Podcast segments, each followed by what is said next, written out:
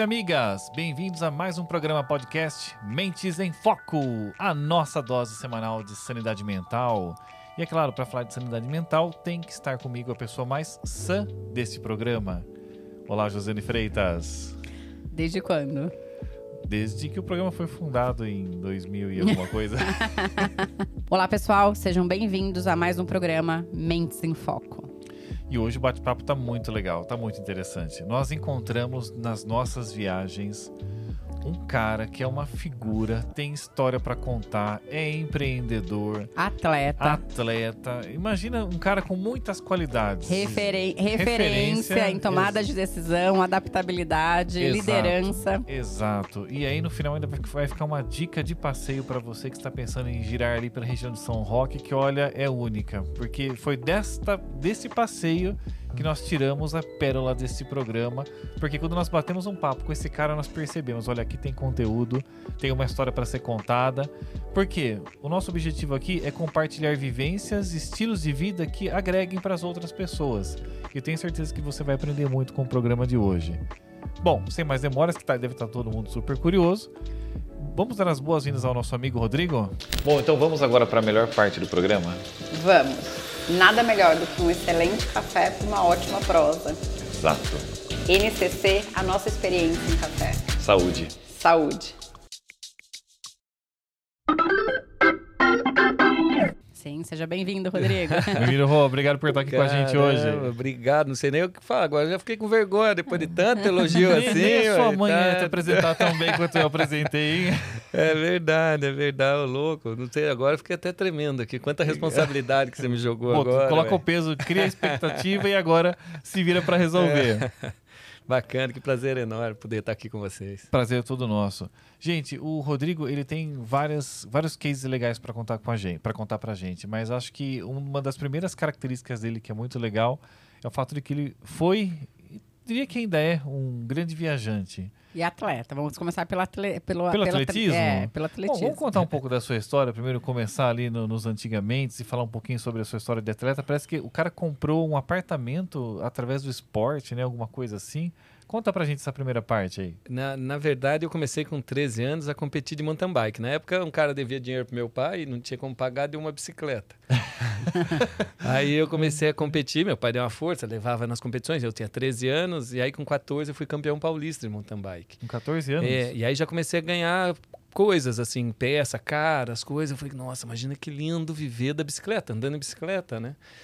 E aí, com 23, eu uh, então consegui comprar um apartamento de frente para o mar, ter uma, uma XT600 na época, uma baita moto, era uma caminhonete Ranger, com 23 anos, sem nenhum real do meu pai, desde os 16. Você treinava muito? Na verdade, depois, uh, chegou um momento que, depois das competições, eu sempre gostei, inclusive hoje voltei a participar das competições, tudo eu, eu quis mudar um pouco o foco, assim. Eu tive um equipamento que era uma bicicleta que andava na água. Na água? É.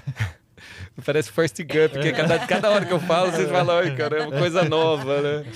E aí eu comecei a fazer uns eventos no Brasil inteiro para arrecadar alimento.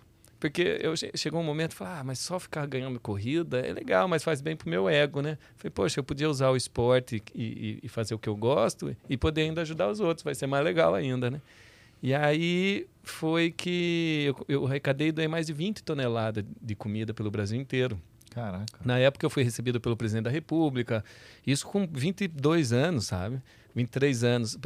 As Nações Unidas reconheceram o meu trabalho, pelo Mas que, que, que eu estava fazendo. Você andando de bicicleta pedindo dentro, alimento? Dentro você saía da, andando de bicicleta pela água. Pela, isso, é, era é. tipo no lago, por exemplo, aqui no Ibirapuera, em São Paulo, na Lagoa do Taquaral, em Campinas, Rodrigo de Freitas, no Rio de Janeiro, na, no Paranoá, em Brasília eu fazia espécie de uma greve de fome. Então eu vou ficar pedalando com essa bicicleta dentro do lago todos os dias, ininterruptamente, até que a população doe tanta tonelada de alimento.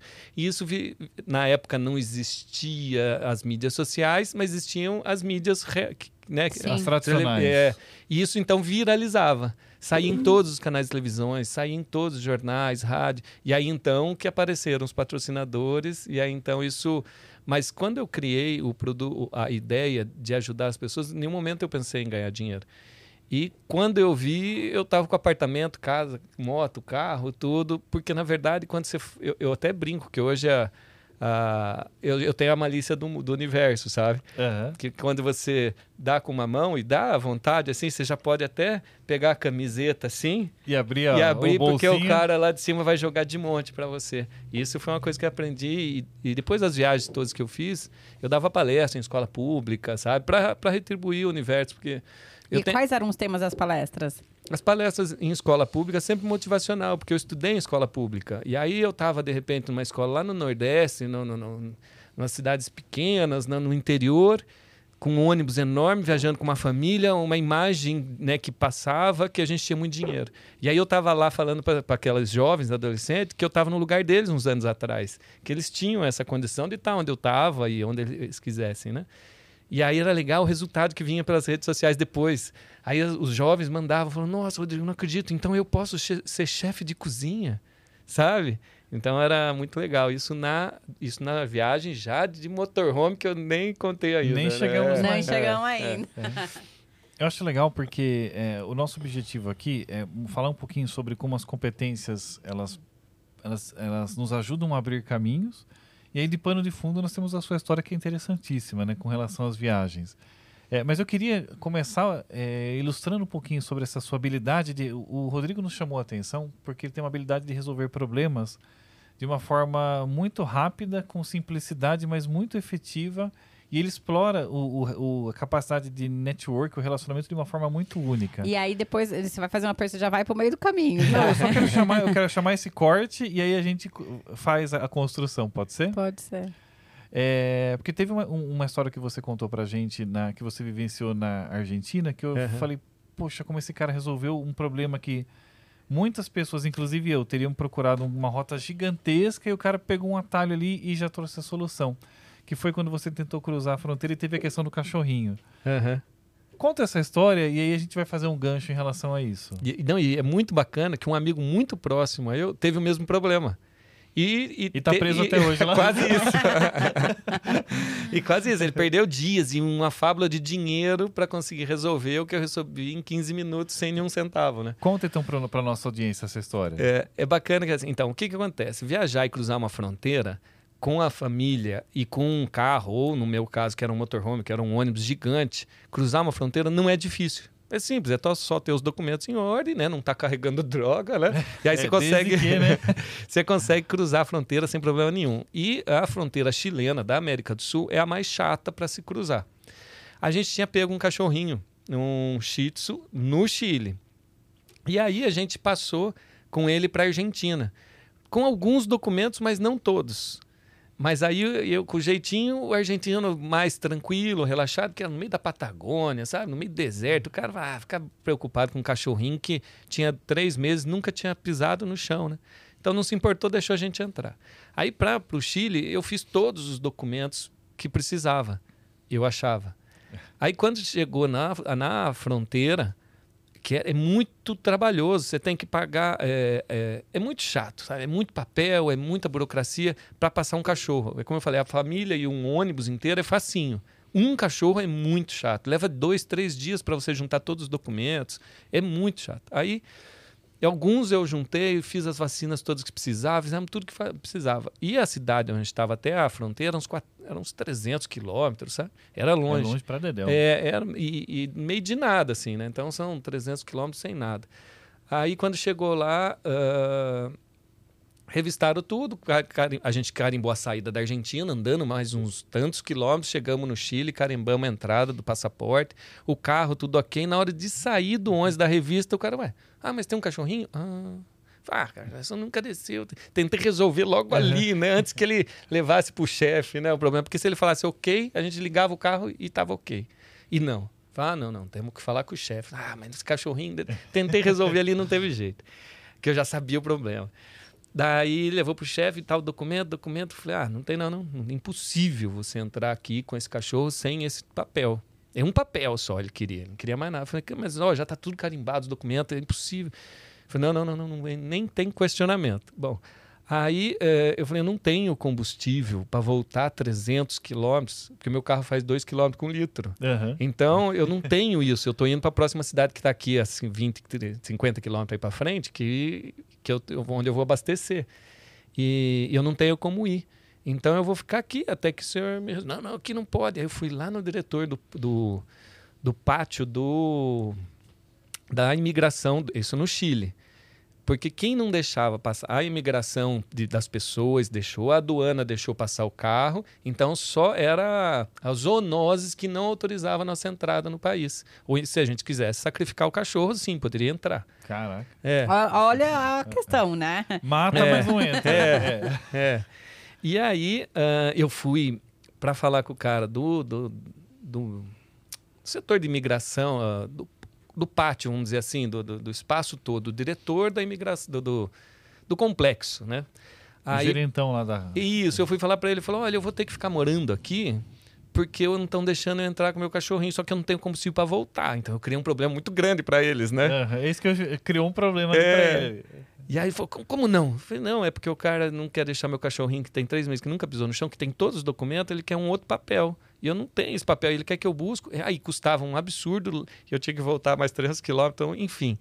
E aí eu fiz o show todo lá, e ele, ah, tá bom, peraí, vou ver. E saí. Daqui a pouco eu, eu cheguei no motorhome, não sei o quê. Aí me mandaram chamar no motorhome de novo. Aí o cara do, do, do, do Zoonoses falou, Rodrigo, ó, é, eu vou ter que. Para você conseguir passar com o cachorro sem ter que voltar, então ele já arrumou uma saída. Uhum. Porque na verdade, o que, que eu descobri depois, né? Que o cara ficou muito bravo com ele. Como é que você vai. Porque eu não poderia dormir ali. Uma família não pode ficar dormindo num, num passo fronteiriço, sabe? E aí, então, arrumei o problema para outro e o outro ficou bravo com esse. E aí ele falou: Ó, Rodrigo, para você conseguir passar com esse cachorro, você vai ter que contratar, trazer aqui um. Veterinário. veterinário que vem aqui e que me assine os documentos todos e ele se responsabilizando pela entrada do seu cachorro. Eu falei, ah, você tá brincando, que é só isso. Porque para mim era muito claro, Mas muito esse, mas esse veterinário ia ter que andar 300, 400 quilômetros pra estar lá. É, ou vindo do Chile, na verdade, que era uma cidade na frente. O serviço no Chile é muito caro, né? Tu- tudo no Chile é muito mais caro que o Brasil. Então, quando você para e, e um serviço desse, contratar um, um, um veterinário para que viajasse até lá, e esse era um domingo, sabe? Sem condição. né? Sem condição nenhuma, e o custo altíssimo, né? O cara acho que pensou, acabei com a vida desse brasileiro Isso, agora. né? agora eu vou fazer ele voltar, né? Vou fazer ele voltar. Vai voltar a pé, mas vai voltar empurrando esse ônibus. né? E aí eu falei, não acredito, é só isso? Você quer que um, um veterinário assine? Ele falou, é. E aí eu não tive a menor dúvida, assim, não tive problema nenhum em, em- em imaginar como que eu ia arrumar um, um veterinário, né? Aí veio o pessoal, assim, que o pessoal da, da, do- da imigração, do chileno, eles ficaram comovidos com o nosso caso, né? Porque a gente estava, eu, a esposa, com três filhos dentro do motorhome e mais um cachorrinho. Então, o resto da imigração, tudo viu o problema que foi criado ali. Então, quando eles descobriram que tinha essa solução, eles já vieram: olha, tem esses números de telefones aqui dos veterinários da cidade que a gente mora, que é a cidade mais próxima ali. E eu falei: não, não, não preciso de telefone de ninguém, não. E aí, ah, a, do- a imigração, para fazer a imigração, fica, não sei quem, né, quem nunca cruzou as fronteiras, fica as filas dos dois lados, né, para dar entrada no, no, no país e também para dar saída. Então fica muita fila de muita gente o tempo todo, principalmente quando para ônibus Aham. né? Então eu não tive dúvida nenhuma. Eu falei, "Oxe, com esse tanto de gente, há, há de, há de ter um veterinário aqui, né? Então eu ia na fila, assim, ó, perguntando: veterinário, veterinário, veterinário. E aí, em menos de 15 minutos, eu apareci na sala dele, lá do, do diretor das zoonoses, com, veterin... com dois veterinários, porque o casal era Um veterinário. casal ainda. E aí ele não acreditou. Falei, como assim? É seu amigo? Da de onde você tirou? o cara ficou E muito bravo. pra você na hora. Mas ali. na hora, mas na hora. Eles, aí foram lá, viram o cachorrinho, né? Um bebezinho que nunca tinha descido. E falou, imagina que coisa mais linda. Entrou no motorhome, conheceu a história, conheceu a família. Falou, mas já assinou na hora. Foi lá, assinou. O diretor Não cobrou acreditou, nada. Não acreditou, não, não cobraram nada, né? Então, olha só, né? É, causei um problema para um cara Ele maior. criou uma situação de tensão que pressionou todo o ambiente em torno, em torno dele. É. E eu- Depois, depois disso, Ele teve que arrumar uma outra solução, porque não é possível que a lei só possa ser lida de uma maneira, né? Uhum. Tem que ter uma saída na lei, né? Porque tá certo, ele, ele, é, ele é um cumpridor da lei do país dele, ele não tá errado. Mas não é possível que não tenha uma saída, né? E aí ele cria, ele, eu apertei e ele deu a outra saída. Aí quando ele deu essa a outra saída que era, ah, tem que trazer um veterinário. Todo mundo ia, que nem um amigo meu muito próximo, foi, teve que contratar um veterinário, custou um dinheirão, gastou dias para conseguir resolver isso. Que seria o procedimento normal, o pensamento tradicional nos levaria para essa, essa solução. É, exatamente. Mas para quem não está entendendo nada, Rodrigo, porque a gente começou falando de bicicleta é. e aí nós fomos para um negócio de motorhome, o que, que é isso, né? então, com 23 anos, você fez todas essas conquistas, né, que a gente estava falando, que você conseguiu o carro, o apartamento e tudo mais. E você fez duas viagens aí de moto antes de casar, antes de a gente falar da família. É, isso mesmo. Aí com, com 25 anos eu falei, nossa, cansei de pedalar, né? Vou tirar umas férias, né? Tinha arrecadado muita comida. É. E muita grana também, Muita jeito. grana. ah, vou tirar umas férias, né? Vou viajar de moto. Não, dinheiro não tinha não, mas também, né? Essa, essa idade você não tá nem muito preocupado com isso, né? Daí eu juntei um patrocíniozinho e vou te contar ainda, foi 5 mil reais, 7 mil reais de patrocínio para sair viajar América do Sul de moto pela primeira vez. Com 25 anos, uma moto normal. Que moto era? Era uma XT600, usada, normal, assim, nada demais, sabe? E aí eu fiz a conta o seguinte, era 3 reais do café da manhã, 5 reais de almoço. Na época era, vá, que fosse 10 reais, né, de café da manhã, era três de café da manhã, cinco de almoço e cinco de janta, ou dez, alguma coisinha assim, mais o combustível com o preço do real, que dá mais ou menos a mesma conta pela América do Sul, vezes 90 dias que eu imaginava que fosse levar. E aí saí com 7 mil reais, que era a conta fechadíssima, sabe? Uhum. Aí no, no primeiro mês de viagem, eu já emagrecendo, dormindo mal pra caramba, comendo mal pra caramba, conheci um argentino que viajava de bicicleta há dois anos pedalando pela América Latina inteira, tinha ido até o México, isso no sul do Peru, encontrei com ele. No sul do Peru. E eu já, ele, já, ele já tinha ido até o México, tudo. E falou: Nossa, cara, faz dois anos que eu tô. O cara com brilho no olhar, com um sorriso lindo, assim, bem vestido. Faz dois anos que eu tô viajando sem nenhum real. falei: Nossa. E você com 7 mil no bolso magro, sofrido. sofrido, não, já de, contando regressivo, né? O primeiro mês, já, pô, deu 90 dias, já tinha de um terço, né? E aquela, o dinheirinho ali acabando, né? Aquela miséria danada. E o cara mó bem, sem nenhum real. Falei, ah, como é que faz isso, né? Me ensina essa receita. Aí Aí depois desse dia que ele me deu esse pote de ouro, né? É um pote de ouro inesgotável. A partir desse dia, minha vida mudou. Eu fiz uma conta, assim, é, depois de tudo, daquele dia que eu conheci ele, até o dia que eu cheguei em casa, né? Que foram seis, cinco meses depois, que já não passou, extrapolou os três, porque foi outra vida, né? Ele me deu ali, em questão de algumas horas, algo em torno de 10 mil dólares. Uhum. Em conhecimento. Cabia eu usar esse pote de ouro ou não. Então isso é muito legal. E assim, se a gente parar para pensar, né, quantos potes de ouro ao longo da nossa vida a gente recebe e não usa? Exatamente. Às isso vezes é sequer percebe legal. que é um pote de ouro, né? é. Por exemplo, esse é. podcast, é. né? Esse é, fique atento porque você está recebendo esse pote de ouro também, aprenda a usar. Exatamente, e foi muito legal mesmo. Então, a partir daquele dia, você imagina, eu fui para Galápagos, umas ilhas no meio do Pacífico. Eu ganhei um cruzeiro de iate. Eu, eu, fiz a conta errada aqui, era 15 mil dólares, porque só o cruzeiro de iate de sete dias era 7 mil dólares. Então.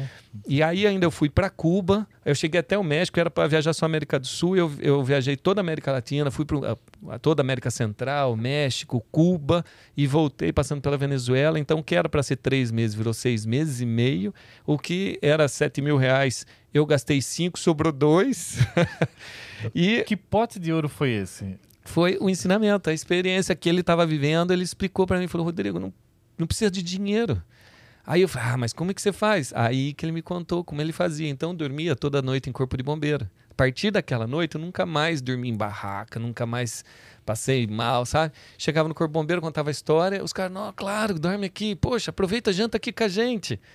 E antes de ir embora, imagina, toma um café da manhã aqui. Uhum. Então, eu, quando passei a não gastar mais com, com comida nem com hospedagem. Aí o dinheiro eu passei a gastar no combustível. E aí, uh, uma coisa interessantíssima, né? Que é uma chavinha que a gente mudar, porque, uh, por exemplo, assim, ele pedia comida na hora do almoço. Eu falei, mas como você faz para almoçar, né? Eu falei, Ué, vou no restaurante e peço patrocínio. Eu falei, ah, mas esquisito, né? Pedir comida, né? Uhum. Não é assim meio. Ele falou, cara, você não, você não tem coragem de pegar um projeto e ir numa empresa e pedir 10 mil, 20 mil reais, você não tem vergonha, não? Eu falei, não. Eu falei, então. que diferença faz? E... Não é verdade? Qual é a diferença? Aí quando você está num projeto desse, Não, se eu sair daqui agora e aqui embaixo pedir um café, é sacanagem, né? Mas eu no restaurante pedir. Agora, quando você está com um projeto desse, com uma história dessa, desenvolvendo um negócio desse, eu entendo que é a mesma coisa. É um é... projeto, né? Não deixa de ser um projeto. É. Como é que era o processo de venda dele no restaurante de, desse projeto? O que, que ele falava? Como é que era? Cara, é contar a história mesmo. Falar, poxa, eu tenho um sonho de, né? Eu, eu, eu sou brasileiro, estou viajando há tanto tempo, eu tenho um sonho de, de conhecer, de fazer isso, de fazer aquilo. Você podia patrocinar minha viagem com um prato de comida.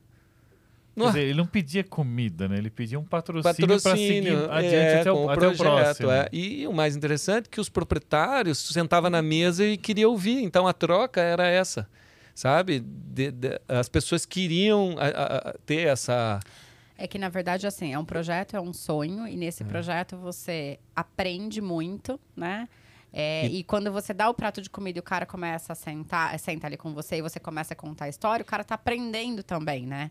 Então ele tá quase que vivendo o seu sonho junto com você. Né? Exatamente. Né? É, e, e, acho que essa é uma questão interessante que a gente consegue fazer analogias esses projetos para todas as áreas da nossa vida, né? Seja é. para patrocínio, seja para vender um produto, um serviço, qualquer coisa. Exato. Que você chega numa pessoa e conta a sua história e mostra um valor para a pessoa que tem né, aquilo que você está construindo com certeza você vai encontrar muitos patrocinadores. Com certeza, é isso, isso mesmo. mostra a importância de você aprender a contar a história, a gerar a narrativa, né? Exatamente. Porque é. essa, é, o contar a história faz toda a diferença no sim ou no não.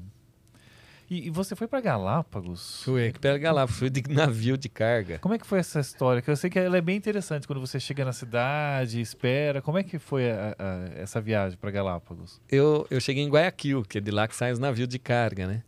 E aí esse esse argentino que me deu esse pote hoje, ele já tinha falado que tinha, ele tinha ido. Então eu já sabia que era possível.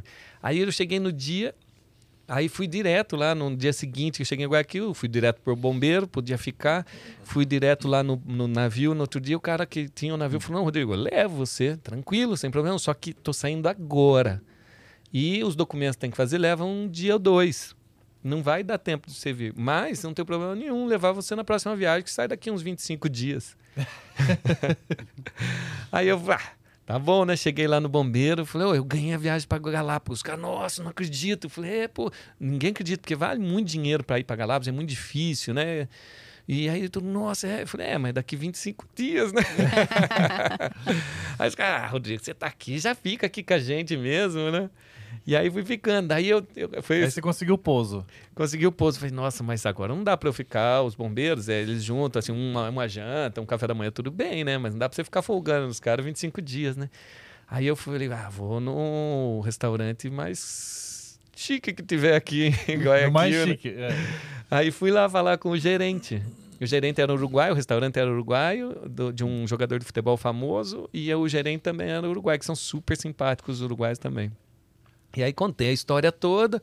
Falei, nossa, ganhei a passagem para Galápagos, eu estou hospedado no bombeiro. Só que eu precisava de um patrocínio, né? Para eu comer. Ele falou: Nossa, Rodrigo, que prazer enorme. Ó, todo dia às 11h30, eu, o gerente, eu almoço aqui. Então você vem e almoça aqui comigo todo dia, vai ser um prazer enorme. Às 11h30, às 5h30, 6 horas, que era da janta. Então eu já tinha almoço e janta garantido. Poxa vida, hein? É, e você vê, né, que como é, é um processo também aqui que eu entendo que é o bom senso, né? Eu ganhei, eles me deram, mas não dava para folgar nos caras. Então eu vou encontrar uma outra, porque às vezes a gente também confunde esse processo, né? Yeah. De ajuda e às vezes a gente dá uma relaxada. Não, eu ganhei, tô sempre num processo ativo, né? E nunca num processo passivo. Acho que isso é um ponto bem interessante. E eu uh, a partir desse dia eu falei, ah, tinha que fazer alguma coisa na cidade, né? Não tava lá à toa, né?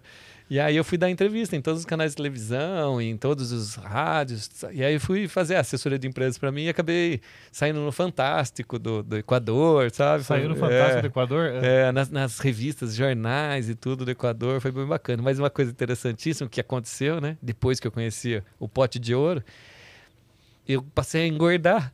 Eu engordei 8 quilos depois. Mas não era nem porque eu queria. Muitas vezes, por exemplo, ah, ia lá e almoçava 11 da manhã, meio, né, 11 horas da manhã. com Aí eu ia lá dar entrevista na televisão. Aí o pessoal, escutando a história, não sei o que, já levavam eu pro refeitório, montava aquele prato enorme e botava para eu comer pela segunda vez. Em questão de duas horas eu tinha que almoçar de novo, sabe? Eu já tava ali. E aconteceu isso muitas vezes. De eu ter que almoçar duas vezes, ter que jantar duas vezes. Acabou Que- ficando melhor do que quando você tava Já com o orçamento. já foi ganhando, já foi ganhando uma gordura de pós, caso Foi. precisasse.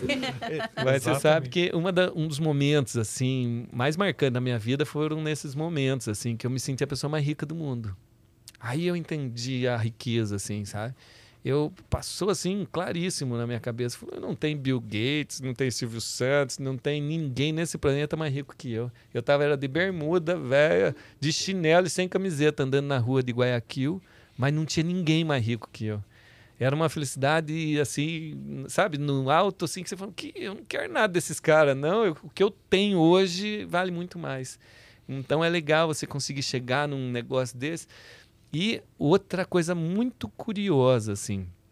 Isso aconteceu nessa viagem, mas aconteceu outras vezes também. E foi o que eu senti do lado do argentino. As pessoas falavam para mim que não sabia por quê, mas tinham o prazer de estar do meu lado.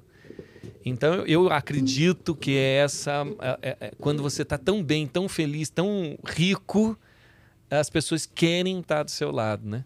Então eu sentia isso direto, eu ouvia, nossa, Rodrigo, não sei o que você tem, cara, é é legal ficar do seu lado. E, então as pessoas Quer faziam pegar um pouco questão, por osmose ali. de- é, as pessoas faziam questão de estar do seu lado, porque era o momento que eu estava mais rico do mundo. Né? Não tinha um real.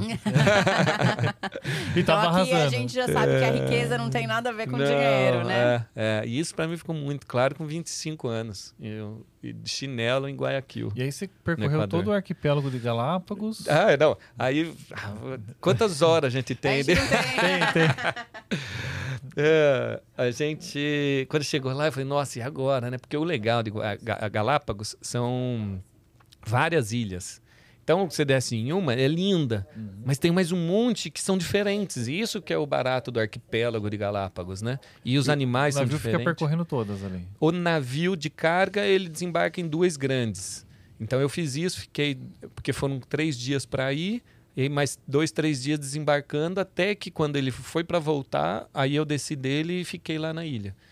Então aqui era a minha casa ainda, o navio, enquanto ele estava lá, né? Até Sim. que eu arrumasse um lugar para eu ficar lá em, Gua- em, Ga- E em arrumou um lugar lá também. Arrumei um restaurante assim, foi uma das poucas vezes na vida que eu trabalhei, cara. Aliás, eu, a- eu um- tirava, eu tirava sorvete assim, sabe? Eu tirava um É. sorvetinho, Sim. vendendo sorvetinho assim. aliás, abre um parênteses aqui. É, o Rodrigo fala que tem orgulho da carteira de trabalho dele, né? Inexistente. Não tem um único registro acumulado. Não nada, tenho nem a né? carteira de trabalho. Nem a carteira. né? E aí você É. trabalhava no restaurante É, foi, e dormia alguns lá. dias, né? Daí Uhum. eles têm uma casa em construção. Eu falei, Aldir, você não se importa dormir? Eu falei, ah, até parece em, Galápagos, não, tem, não é frio nem nada. Você acha que você me importar onde eu tô dormindo, né? Lugar mais, um dos lugares mais espetacular da Terra, né? E aí eu queria ganhar o rolê para todas as ilhas, assim, Uhum. né? E aí eu fui pedir na prefeitura. Falei, ah, gente, não pode fazer nada, né? Porque são passeios particulares, né? Aí eu falei, ah, mas vai ter um evento na praça da prefeitura, que lá os músicos, o pessoal vai apresentar. Vão se apresentar e vai ter um microfone. Se você quiser usar o microfone, fique à vontade. Ah, demorou. Fazia dois meses que eu tava falando espanhol, três meses que eu tava arranhando espanhol. Né? E aí fui eu no microfone, contei toda a história, né? Que eu tava vindo de moto, tararara, que eu tinha chego de carona, né? E que se alguém podia patrocinar eu, né? Que, que o meu sonho era conhecer todo o arquipélago, né? Aham. Aí tinha um grupo de, de, de homens lá dando risada, tudo chamaram eu, falaram, ah, ó, esse aqui tem a melhor pizzaria de, de, de Galápagos. Pode ir lá comer que à vontade que a pizza tá melhor tá garantida. Esse aqui tem uma loja de roupa lá, você leva umas camisas de Galápagos para você, pode levar. Aham. E eles têm um barco aí que você quer. Só que vai depender se eles vão querer levar você. aí foi, de um dia, aí ele falou: ah, vamos tentar, vamos, vamos querer ajudar você, mas, mas vamos ver se vai dar para ajustar. Aí no outro dia ele falou: não, deu certo, sim, vamos, vamos embora. Aí ele falou: ah, só não tem uma cabine para você. Eu falei, ah, tô preocupado mesmo com a cabine, né? eu fui dormindo, era um iate assim grande, então tinha umas sete cabines de casal com o banheiro. E tem na, na frente tinha uma sala. E nessa sala de carpete, onde assistia a televisão, a- eh, tinha um, um sofá grande e atrás tinha um cantinho de carpete, Foi ali minha cama por uma semana. Meu. Dormiu lá Nossa, tranquilo. felizão. Eu, sete, oito horas da manhã, tava pulando na água feliz e subindo em cima. O pessoal que trabalhava lá, falou, Rodrigo, nunca vi ninguém tão feliz assim, cara. Os caras pagam aqui 7 mil dólares pra ficar lá lendo, cara. Lendo lá. no- Lendo. Você tá lá em Galápagos, dando rolê de, nave, de, de, de iate. E ainda é um passeio fantástico, porque ele roda durante, ele viaja durante a noite. Aí de manhã ele para, café da manhã, e aí já sai para fazer caminhada na ilha com guia. E mergulha em seguida. Os caras, ah, hoje eu não vou. Eu ia. Né? Aí depois no almoço ele anda mais Os um caras pouco. estavam pagando. Pagando, um absurdo. Aí eles andam mais um pouco no almoço, aí vai para outro lugar. De novo, caminhada com guia e mergulho com guia. Eu vi raia gigante, nadei com tubarão, brincava com foquinha. Brinca, as focas brincam igual criança na água, é lindo. E os caras lá de cima, e eu subia lá no alto do, do, do iate, pulava na água. Aquela coisa bem de. O cara, o cara mais rico do mundo, né, meu? Curtindo doidado. É, é, zerando a vida. E, e quando você voltou, você seguiu pela América. Aí, aí, aí cansei, né, de viajar no navio. Pô, foi porque sete dias no navio, depois mais sete dias nesse. Depois eu, eu tive que mudar de ilha. Eu sei que foram vários dias no mar, sabe? Ah, voltar agora. Ele levava quatro, porque é, é engraçado, ele leva três para ir quatro para voltar. Do mesmo percurso de mil quilômetros entre Uhum. Guayaquil. Aí é uma outra história. Aí é, eu falei, ah, mas quatro dias no mar não aguento mais não. Eu falei, ah, vou lá no aeroporto pedir carona. E aí? Aí fui lá, fiquei no aeroporto, lá é um aeroporto pequeno, então você tem fácil acesso a todo mundo, aos aviões que chegam, os pilotos, a todo mundo, que entra, que sai. E aí eu consegui carona e voltei Você Gaia. conseguiu uma carona de avião. Não, foi, não foi, mais, foi muito mais que uma, na verdade. Ali foi uma, né? Sim. Até Guayaquil. Mas eu já consegui outras. Entre Colômbia e Panamá não tem rodovia. Então, ah, tem dois jeitos de passar, ou de barco ou de avião. De barco é um trajeto bem menor, uns 100, dá 100 quilômetros, é, da Colômbia até Panamá. E de avião é um pouco maior o trajeto, mas é o mesmo, né, o mesmo lugar. De Colômbia, de Bogotá até a cidade de Panamá. Então, ali não tem estrada. Então, tem chão, daria para construir estrada. Os Estados Unidos não deixa que construa, o Panamá construa ligação com a Colômbia por causa do narcotráfico. Daí fica in- interditado. Isso. é, aí eu peguei carona de avião. Chegou com o mesmo discurso. Você explicou a sua situação e pediu um patrocínio. É, é isso. Viu? É, e esses dias a gente tava conversando, ele falou: Você sabe, você já conseguiu carona de avião? É isso que eu ia perguntar É, pra você. Então vai lá. Eu ia perguntar pra você se você já conseguiu carona. de Carona nunca. avião. É, Carona mas você sabe por que você nunca conseguiu? Por que nunca pedi, será? Quantas vezes você pediu carona nunca, nunca pensei em cogitar a possibilidade de pedir uma carona de É, avião. e é muito legal isso, porque é muito real, é simplésimo, tanto quanto qualquer coisa, né? Mas é interessante como você entrou em contato e, e acessou a generosidade das pessoas, né? É com o sonho, né? É carregando o sonho, né? E seja qual ele for, né? O meu, no caso, era viajar, mas pode ser qualquer sonho que seja, né? Então, quando você tem um e está seguindo ele, o mundo vai abrindo à sua frente, assim. É, é- é tão simples para mim, sabe?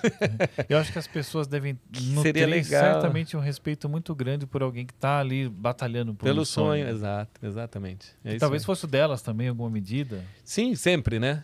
É, Eu acredito que a maior parte sim, e fazendo uma aventura dessa é admirável, assim, mas seja ele qual for o sonho, quando você fala, olha, isso aqui é o sonho da minha vida, poxa, o que você pode fazer por ele? Olha, quanto mais pessoas souberem do seu sonho, a chance dele acontecer vai aumentando, maior, é. Então, é, quanto mais você falar, quanto mais pessoas souber do seu sonho, é, Mais longe você vai. é, Por falar em longe, você falou do Panamá, mas na verdade você foi além, né? Você foi para Cuba, inclusive, né? Isso. Foi muito engraçado também. Aí eu fui para pedir carona, né, de avião para Cuba, né? Aí não conseguia acessar, porque aí já era Cancún, um aeroporto muito maior, muito movimento, não conseguia acessar, fiz um monte de coisa, não fiz. Aí não consegui. Aí eu falei, ah, vou lá falar com o cônsul cubano, né? Aham. Você foi direto no cônsul ali. E o cônsul me recebeu, né? Na época, sei, foi 2005 isso, né? Eu tinha 25 anos, mas que, que ideia, né? mas foi eu lá no cônsul. E aí me recebeu lá, e muito simpático também, né? Todos os latinos são, é uns, uns amores. Qualquer parte onde você chega, é os seus irmãos esperando receber você de braço aberto. Até a fronteira com o México, né? Com os Estados Unidos. Dali para Ali, lá o assunto muda, é outro, é. é. Mas até ali você viaja em casa mesmo, com seus irmãos te recebendo. E o próprio cônsul me recebeu assim. Eu cheguei, bati na porta lá do consulado. Eu queria falar com o cônsul, mas ele falou: o quê? Eu falei, ah, é que eu venho do Brasil de moto, pô, contei a história para a secretária que passou para ele, que ele me atendeu na hora. E aí eu contei a história para ele, falei, ah, eu tô fazendo igual o Che Guevara, nananã, nananã, né? é, mas Che Guevara tinha dinheiro, né? tinha uma reservinha, não que andava com muito, né? Mas tinha uma reservinha. Falei, não, alguma coisa a gente vê o que pode fazer, né? Falei, vamos ver o que eu faço. Aí ele ligou na empresa cubana, aviação, que é a uhum. empresa de Cuba, né? E pediu a passagem. ligou na minha frente, assim, ligou, o que você pode fazer? E aí eu sei que eu paguei umas taxinhas, uma taxa simbólica da passagem aérea uhum. e as taxas aeroportuárias ali. E aí liberaram para você ir para Cuba. Fui para Cuba. E você foi para Cuba daí? Fui para Cuba, assim, um exemplo, né? A passagem custava, sei lá, 250 dólares, eu paguei 50 e nem isso. É, Foram as taxinhas ali. É, é. E parece que você passou um perrengue no aeroporto? é verdade. É, é porque aí, quando eu cheguei até lá, chegar lá, Aí eu passei, então, a viver com as pessoas diretamente. Eu dormia, né? Como eu falei, corpo bombeiro, na casa das pessoas. Eu era ajudado 24 horas por dia, né? Então, eu sentado no aeroporto lá, tranquilo, felizão, né? Nossa, Cuba, né? A ilha, né?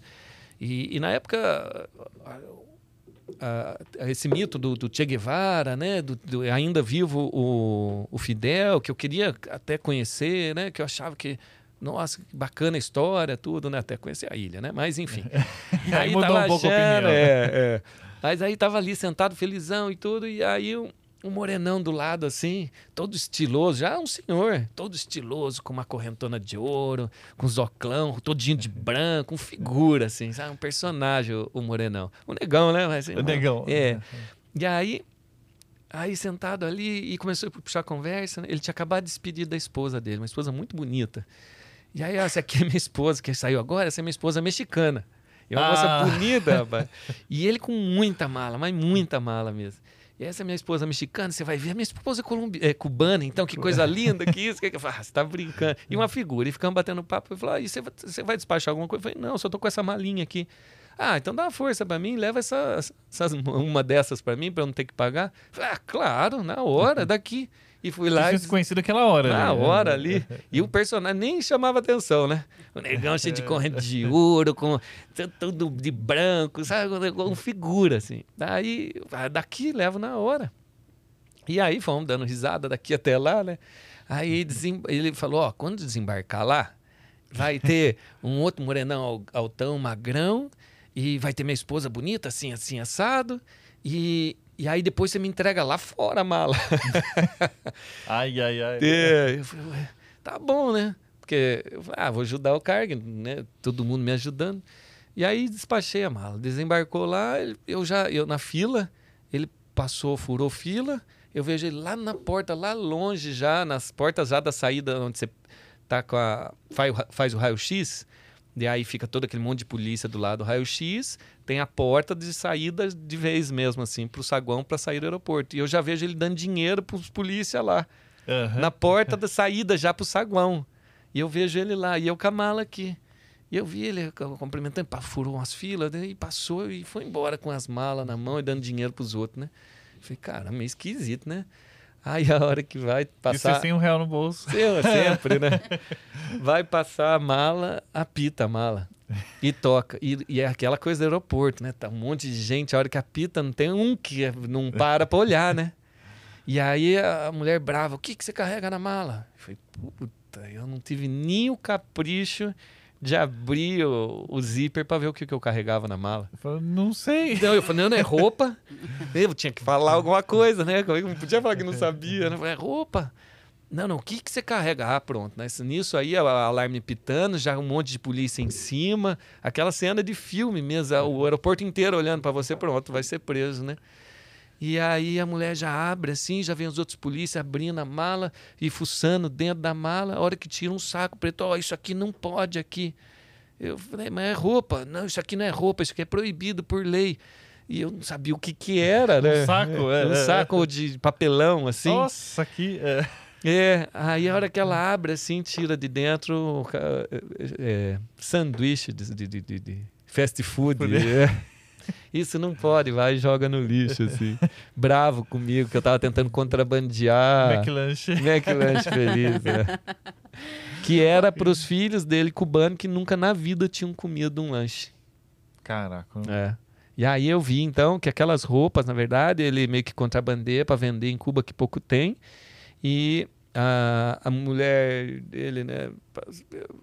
É difícil falar, né? Não sei se o que tá certo hoje em dia falar, né?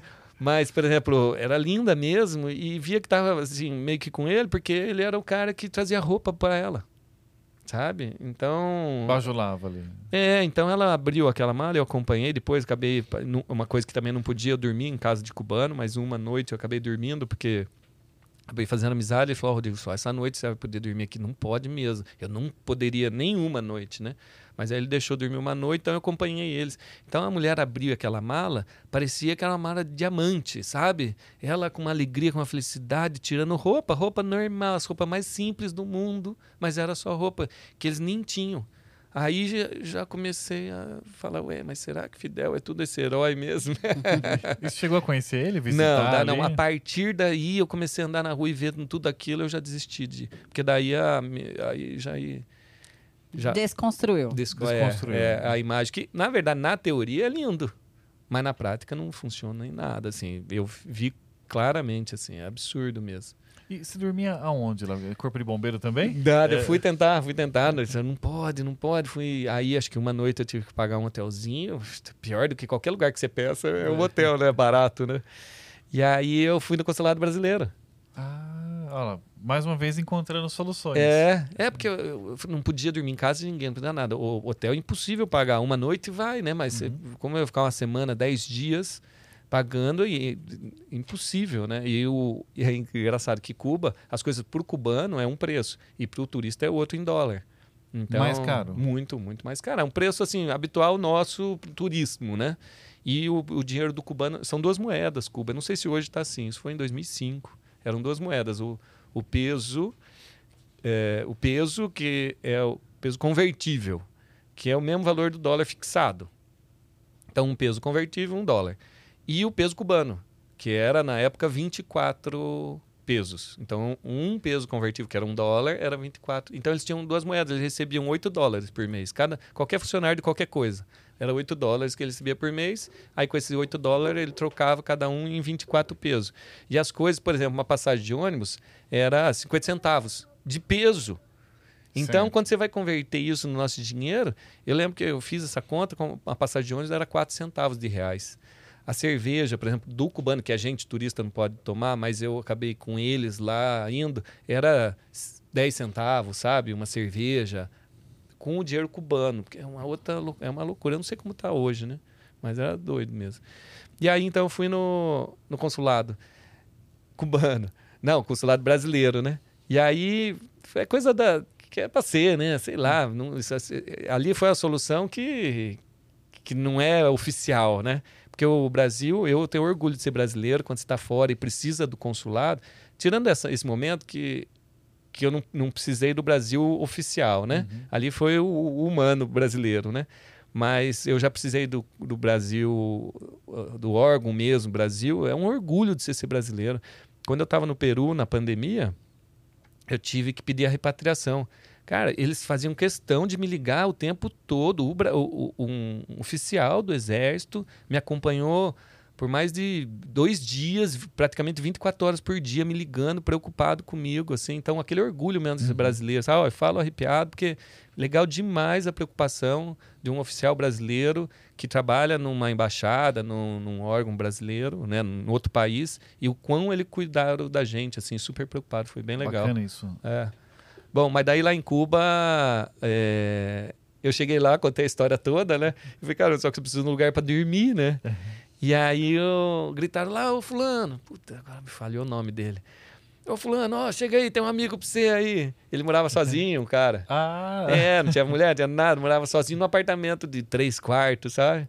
Aí ele falou, aqui, vamos embora pra casa. Assim, amigo mesmo, assim, brasileirão mesmo. Aí fomos pra casa Ficou dele, lá? fiquemos lá passeando, conhecendo a história toda. Legal. E depois que você cansou de viajar tudo isso, você veio embora. Aí peguei a moto e vim embora, lá do México, de Cancún. Onde você deixou essa moto estacionada nesse período todo? É, em Cancún ficou na casa de um, de um, de um casal de brasileiro. E que morava lá com, e trabalhava com turismo lá. E em Cancún. E em Guayaquil ficou no bombeiro. No bombeiro? É, é. E, aí, você voltou para Cancún e pegou a moto. Pegou a moto e vim embora. É. Voltou para o Brasil direto? Vim pro Brasil, o mesmo caminho ali, América Central, Honduras, El Salvador, Nicarágua, Guatemala, é, Costa Rica, Panamá. Aí de novo, carona, carona de avião para voltar. De novo, carona. Pra, é, é. E aí vim pela Venezuela, na época ainda dava para rodar. E aí é. você entrou por, por Amazonas? Isso, por, por é, Pacaraima, lá em cima, lá na, na, em Rondônia. Rondônia. É. E aí veio descendo. Rondônia não, Roraima. Rondônia é aqui, na, aqui do lado. Roraima. E é, veio descendo todo o território. É, aí tem Manaus, Manaus aí embarquei, né? Até Belém. Quatro dias no Rio Amazonas, naquelas redinhas, assim. Aí teve uma vez que foi tranquilo, mas a segunda vez, os caras com dez redes pra lá, tossia, vinha chacoalhando e acordava eu aqui. Que as redes todas juntinhas, uhum. assim, ah, né? quando o último mexe, ele vem. Putz, é, nem corda de violão. Todo mundo junto, dormindo, assim. Era. Mas. Bom e também. aí, você. Quando é que conheceu a Andrea? Foi. Eu, isso foi a primeira viagem em 2005 com a, com a viagem de moto. Daí. Ai, até olha, de falar isso já me dá coceira. Eu trabalhei, sabe? mas não foi muito, não foi muito, não foi muito, foi pouco. Mas não, não tinha nem carteira de trabalho, nada foi um contrato de trabalho, assim, de prestação de serviço para a Yamaha Motor do Brasil. Então, aí, viajando também, é, pela Yamaha, viajando também. Então, eu viajei pela Yamaha todo o Brasil. Inclusive, foi quando eu fui sequestrado por índio. como assim você foi sequestrado?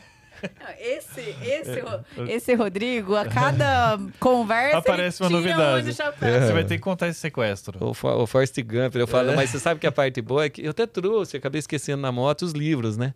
Porque a parte tem boa. Livros, né? Tem, tem vários, é. Tem, ele vai falar dos livros nossos, pra, do, dos livros dele. É, a parte boa eu consegui tirar foto e registrar. Então, tudo isso que eu tô contando, que é a parte boa, tá tirado foto. A parte sequestrado, preso. Isso aí não é, deu. Isso né? aí não dava pra tirar foto, né? É, eu estava trabalhando na, Yamaha e a gente estava numa cidade que chama Tangará da Serra, que é no alto do Mato Grosso ali. Tem uma, e aí, dali, a gente tinha um, um trabalho a fazer uh, na cidade em Rondônia, que é Ji-Paraná.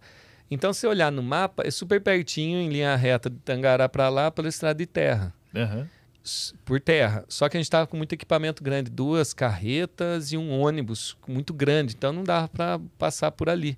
Eu peguei as motos, uma moto da Yamaha, daí teve um outro cara que quis ir junto e falou: Ah, vou também, porque a viagem pela, pelo asfalto dava tipo 3 mil, 2 mil quilômetros e por ali dava 300. É muito diferente. É, né? era uma bizarro, assim. Ah, vou nada, né? E eu vou passear aqui também, vou curtir aqui, vou ver, eu tenho um monte de tribo de índio, vou ali fazer amizade, vou almoço com os caras, né?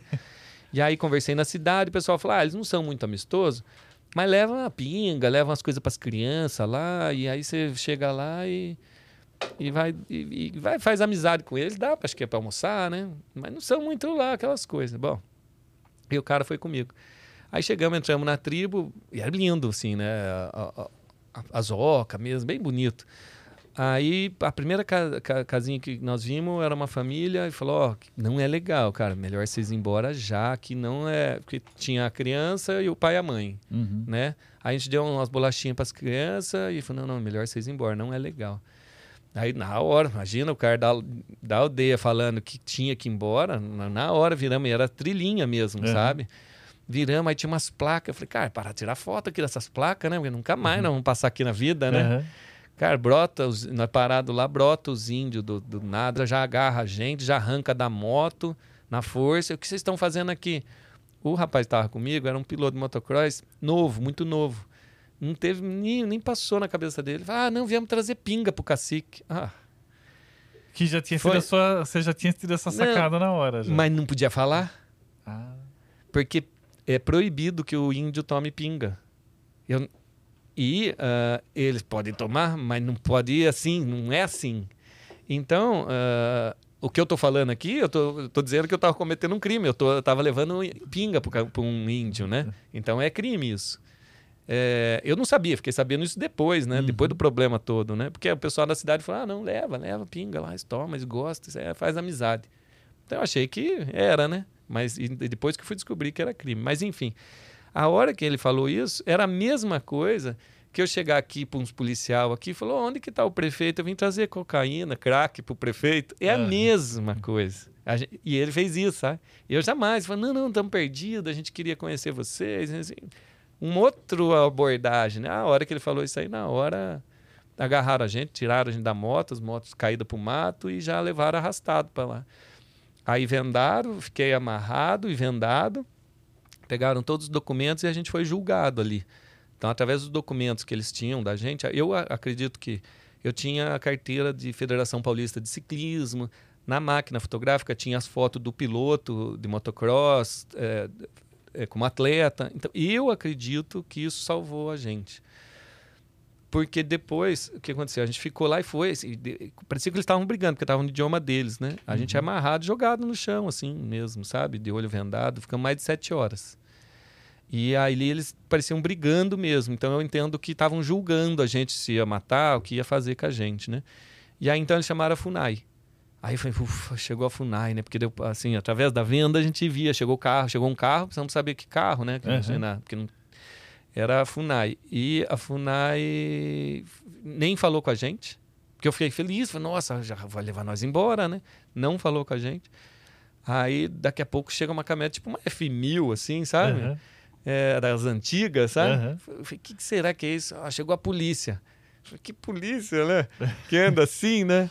Parece, acho que lá no Mato Grosso era matador, na época era polícia. Ah, é matador, então agora você é policial. Aham. E aí os caras veem, puta, eu fui feliz, né? Chegou a polícia. Eu vou dar a mão pro cara, o cara já, plá, já algema eu, já algema o cara, joga na caçamba, tão preso.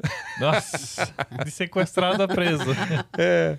Aí de um lado foi um policial com arma, assim, e do outro lado o índio armado também, assim, nós na caçamba. Isso de noite no meio das estradas de terra.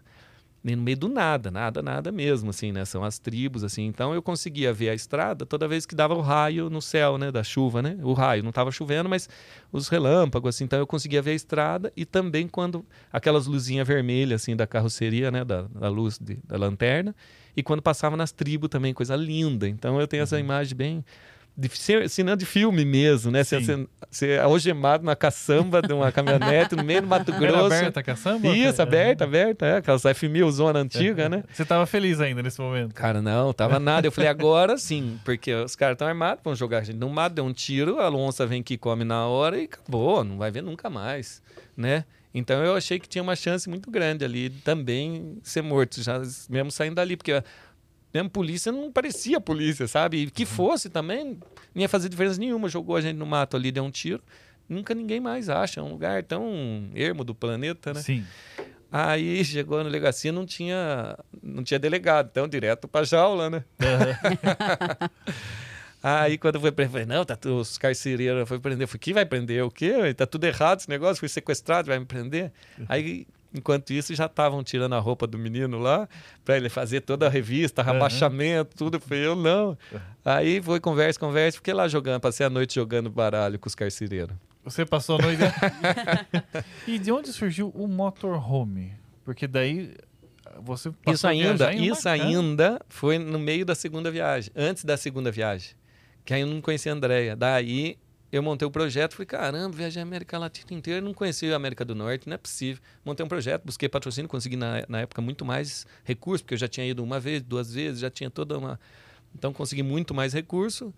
E aí eu que estava com todos os patrocínio, tudo acertado, contrato, tudo, eu conheci a Andréia Certo, pronto pra viajar. pronto para viajar. E daí eu falei, vamos, faço. Aí fizemos até o passaporte dela, ah, mas não vou, não vou, não vou. Ah, estamos casando, casamos, sim, botamos aliança um no outro, mas, ah, eu fico esperando, ela falou. É, tá bom, né? mas eu tinha que ir, sabe? E aí fui viajar. E aí ela falou, ah, fico esperando. E Essa, aí, essa você foi de moto de novo? de moto, de uma moto 250 cilindrada, uma Honda Tornado, inclusive é essa que eu tô aí até hoje. É a Ah. mesma, é. Ah, é? Essa daí que rodou? É, é. E aí é uma Tornado, uma motinha de 250 cilindradas, qualquer moto vai, não é a moto que viaja, quem viaja é você. Né? O instrumento é uma ferramenta só, o equipamento é só uma ferramenta que vai te levar, né? E aí, independente de qual seja, né? Aí, é, eu acabei saindo, né, para viajar. E aí, quando deu 15, 20 dias, a gente se falando todo dia, ela falou, ah, e ela trabalhava em dois lugares. Ela é bem igual eu, né? Ela tem dois. Ela tem duas carteiras de trabalho. Duas carteiras de trabalho cheias, né? Ela, na época, ela, eu conheci ela, ela trabalhava em dois lugares, ela chegou a trabalhar em três. Então, por isso, muitas carteiras de trabalho, né? E cheia.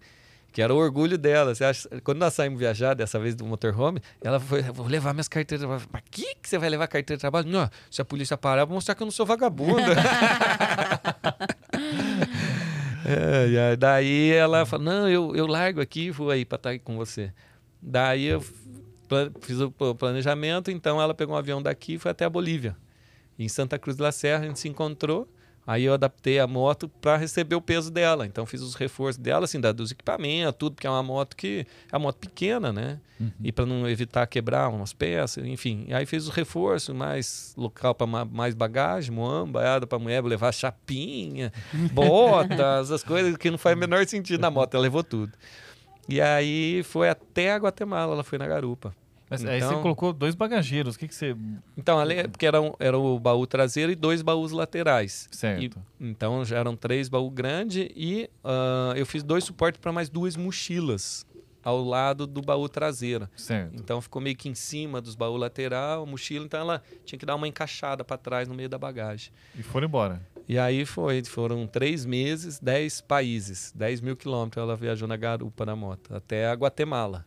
E aí ela não tinha, tinha feito passaporte, mas não tinha feito visto. Porque ela ah, não ia, não ia, não ia, acabou não fazendo visto. Na época precisava do México, visto para o México, porque os Estados Unidos que obrigava, né? Uhum. E aí então ela acabou voltando da Guatemala. Aí eu segui viagem sozinho ainda, né? O México, Estados Unidos e Canadá. Aí subiu os Estados Unidos e Canadá daí. É, daí eu queria chegar no Alasca. Aí eu queria ver o, a neve, porque eu nunca tinha visto neve, né? Caindo, né? Sim, o gelo, mas não caindo.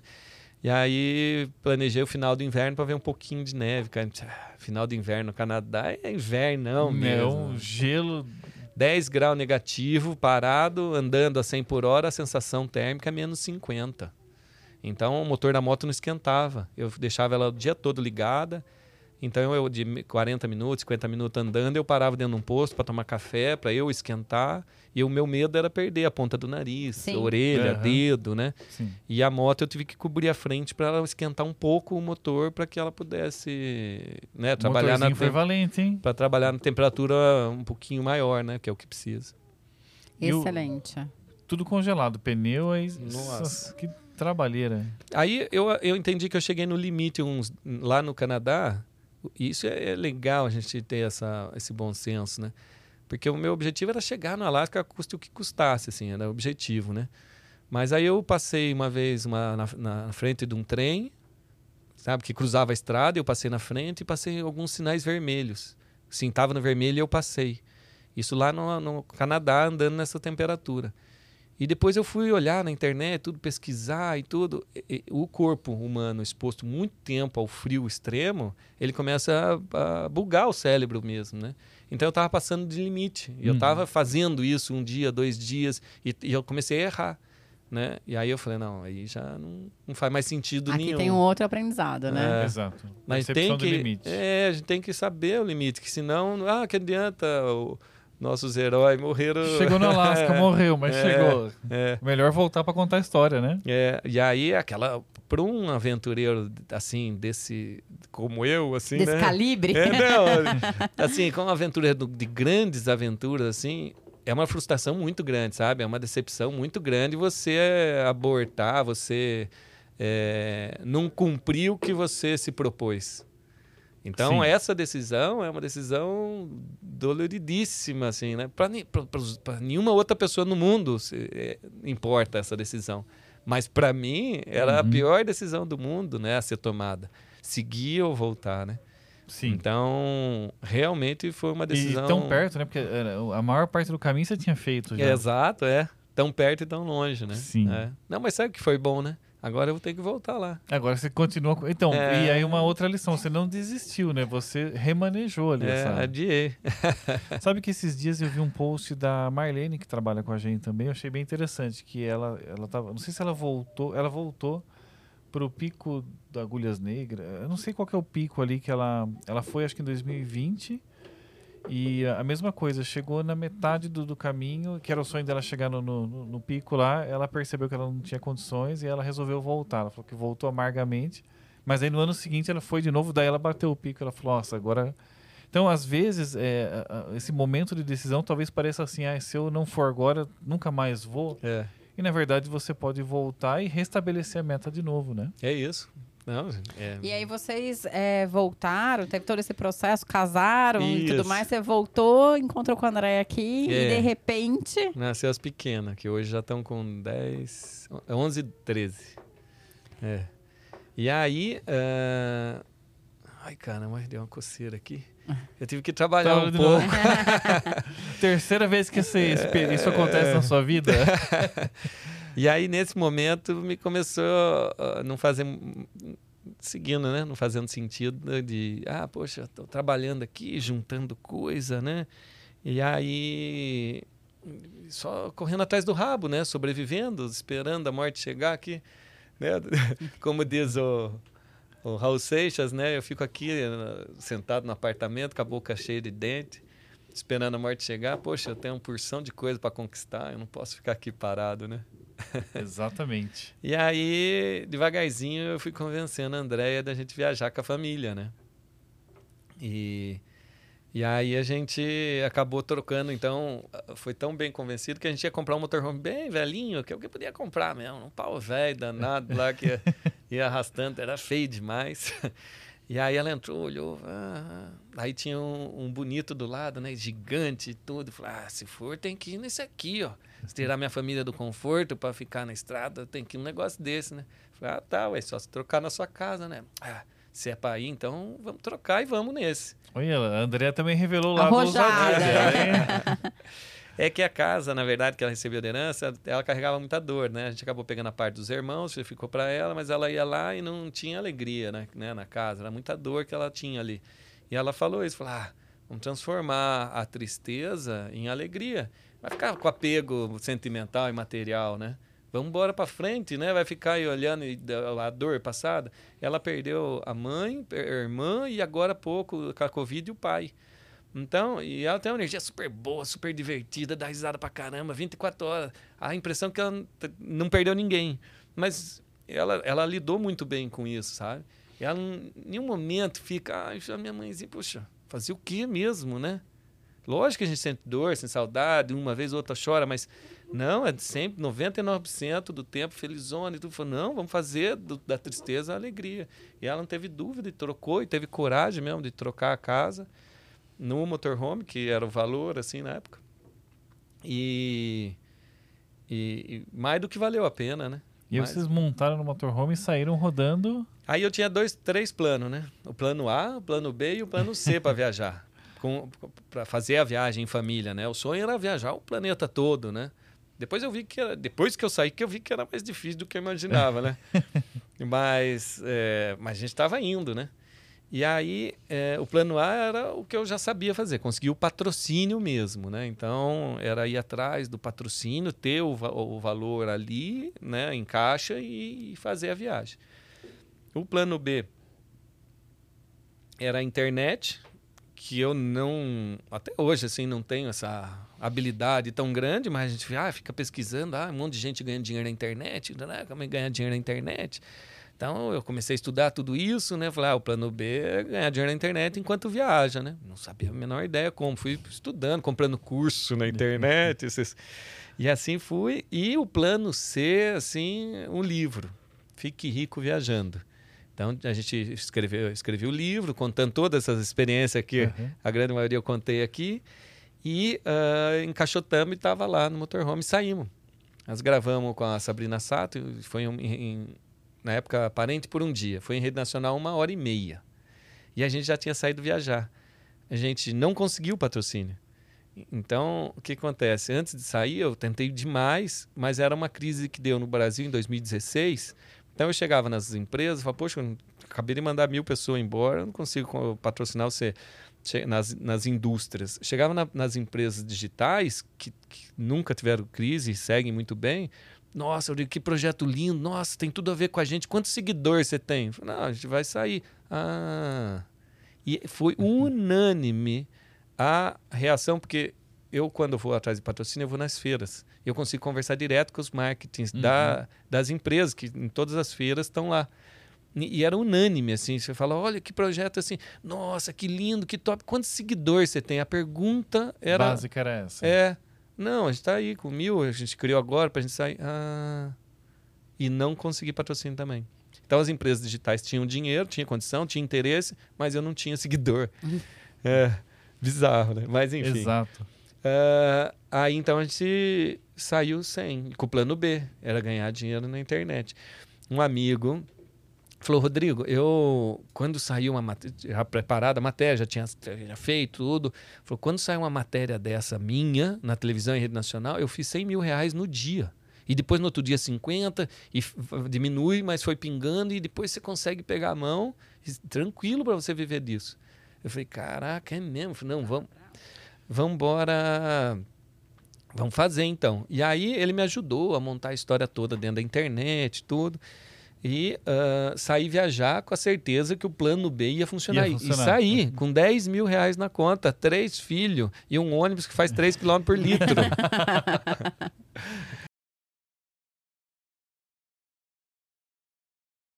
e aí, é, nós saímos. E aí foi em rede nacional. Conseguiram, foram re- em rede Rede nacional. nacional, a gente estava já em Cabo Frio, no, no Rio de Janeiro, num camping gostoso lá. E a gente montou tudo e ficou, montou a TV, botou pra gente ver a gente, botou a, a internet, tudo. E aí foi ao ar, uma hora e meia em rede nacional. Aí, nossa, explodiu, né? O site caiu. Aí no outro Ah. dia eu fui, ah, explodiu de, de- de- Eu não fazia ideia, né? Foi a hora que apareceu o ônibus gigante escrito Mundo e Família, caiu o site. Os seguidores começaram a subir, um monte. Eu falei, ah, pela, pelos, pelas redes sociais vai chegar, né? Enfim. E aí no outro dia eu fui contabilizar tudo que a gente vendeu na, naquela noite, uma hora e meia. O cara fez uma matéria de 10 minutos, fez 100 mil. Eu imagino uma hora e meia com a história toda, com tudo aquilo, É, né? Agora que eu me consagro. Falei, pô, pronto, tá feita a Tô viagem. resolvido. É.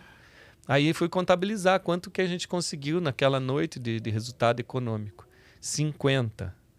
50 reais Você tá brincando? Com uma hora e meia de de rede exposição. nacional.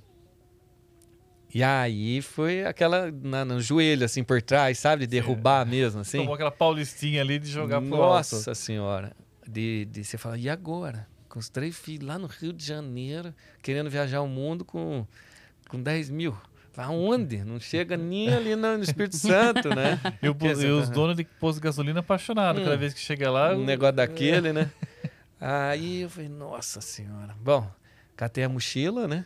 Botei os livrinhos nas costas e saí vender livro na rua, assim. Parava nos lugares, parava em qualquer lugar, agência de turismo, loja de moto, onde eu achasse que eu pudesse, que o tema fosse co- que tem a ver com o livro, né? O público-alvo, né? Sim. E eu na rua da cidade de Cabo Frio com a mochilinha nas costas, com três filhos, com a mulher e tudo para sustentar, vendendo livrinho. Voltava para casa com três vendida, 35 real.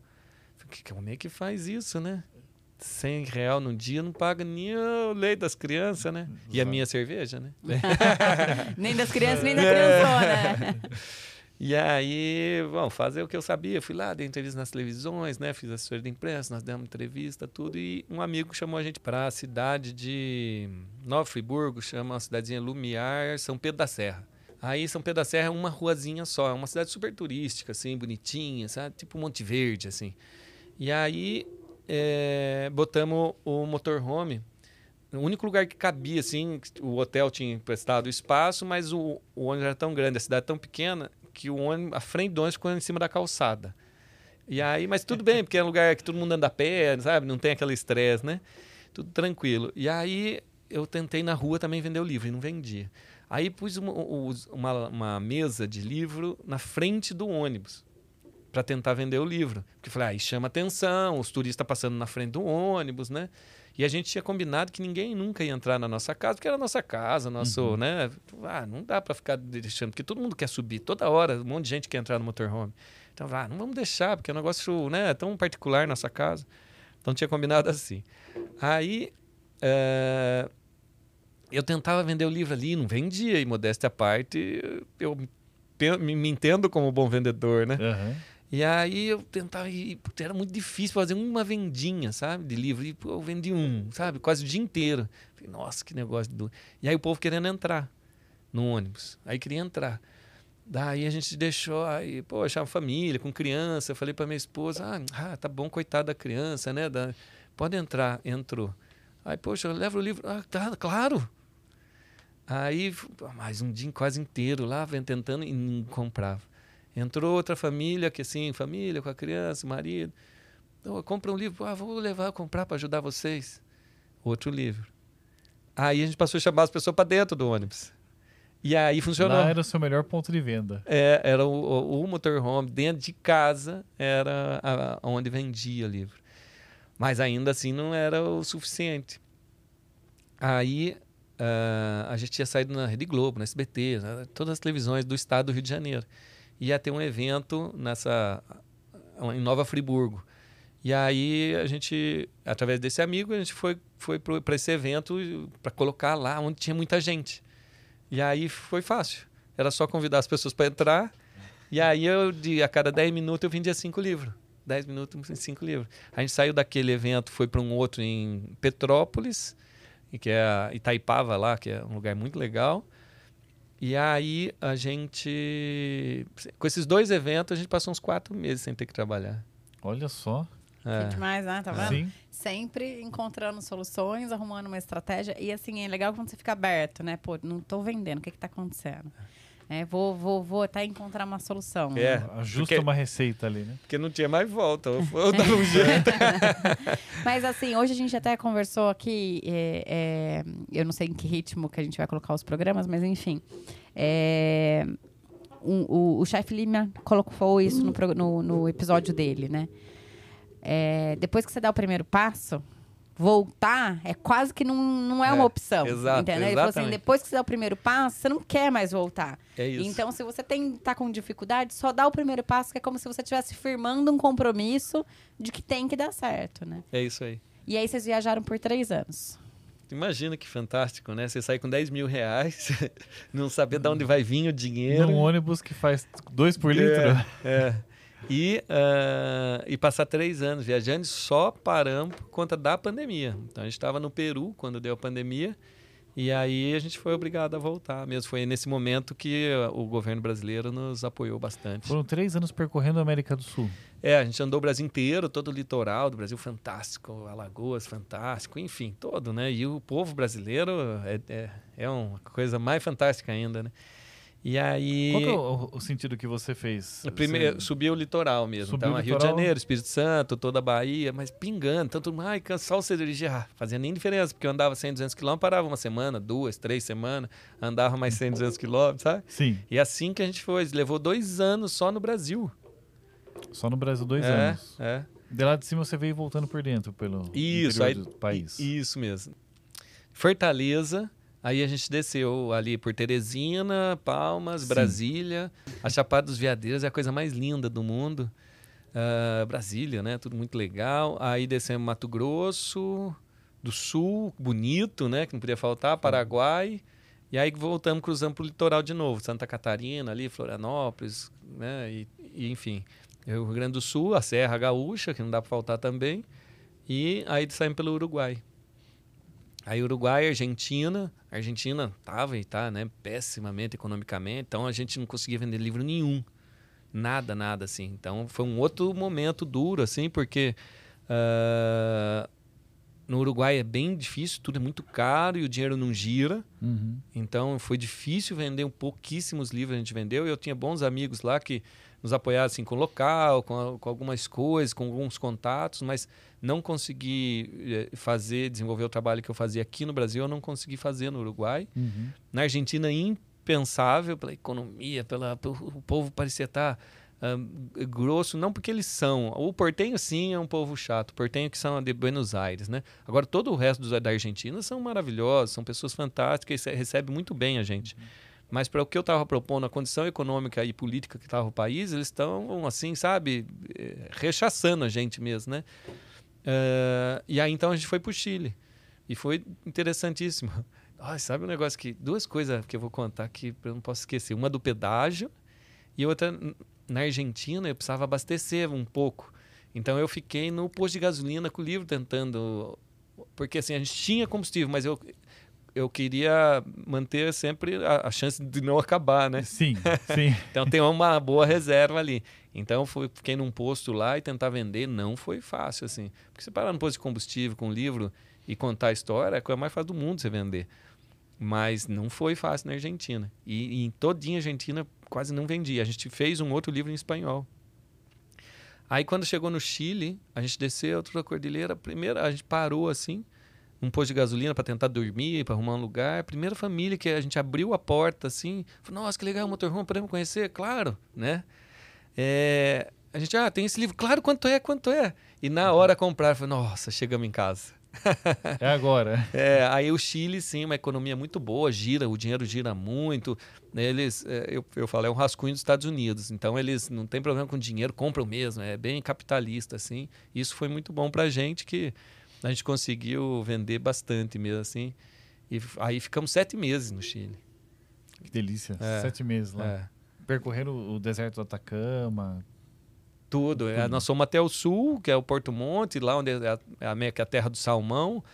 Uh, tentei pescar salmão 4, 5 da manhã, com 5 graus negativo, com a minha filha do lado, assim. Chegou a fisgar, mas não consegui pegar o salmão. Era aniversário do André, né? no meio do mato. Tive que ir embora de lá. Porque, poxa, a gente tava no meio do mato, assim, no, no lugar certo, onde pega salmão mesmo, que é numa foz de um lago, que é na, na entrada e na saída do rio que vai para o mar, né? Então tem o lugar certo, é o dia certo, é a hora certa, eu estava ali. Só deu uma fisgada e eu tive que ir embora porque era, naquele dia era aniversário da Andréia, né? No meio do nada lá. Aí eu fui levado numa cidade bonita, Porto Varas, é um negócio fantástico, na beira do lago, com o vulcão Osorno no fundo. Aí você foi. Aí era o presente de aniversário né? dela. É, é. E aí o salmão lá é preço de, de de frango, assim, é um negócio absurdo você comer salmão lá no sul do Chile. Tem até brinco do couro do, do salmão, é muito legal. Tem muito lá. E a história do pedágio? O pedágio foi, foi assim, a gente estava já no Brasil voltando, então a gente tinha meio que entrado, meio faltando um pouco real, mas a gente tinha dinheiro na conta, não sei o que, mas dinheiro em espécie mesmo, porque você vai passar com o ônibus no, no, no pedágio, é vezes três, então é muito dinheiro o tempo todo, né? E, e bastante caro, né?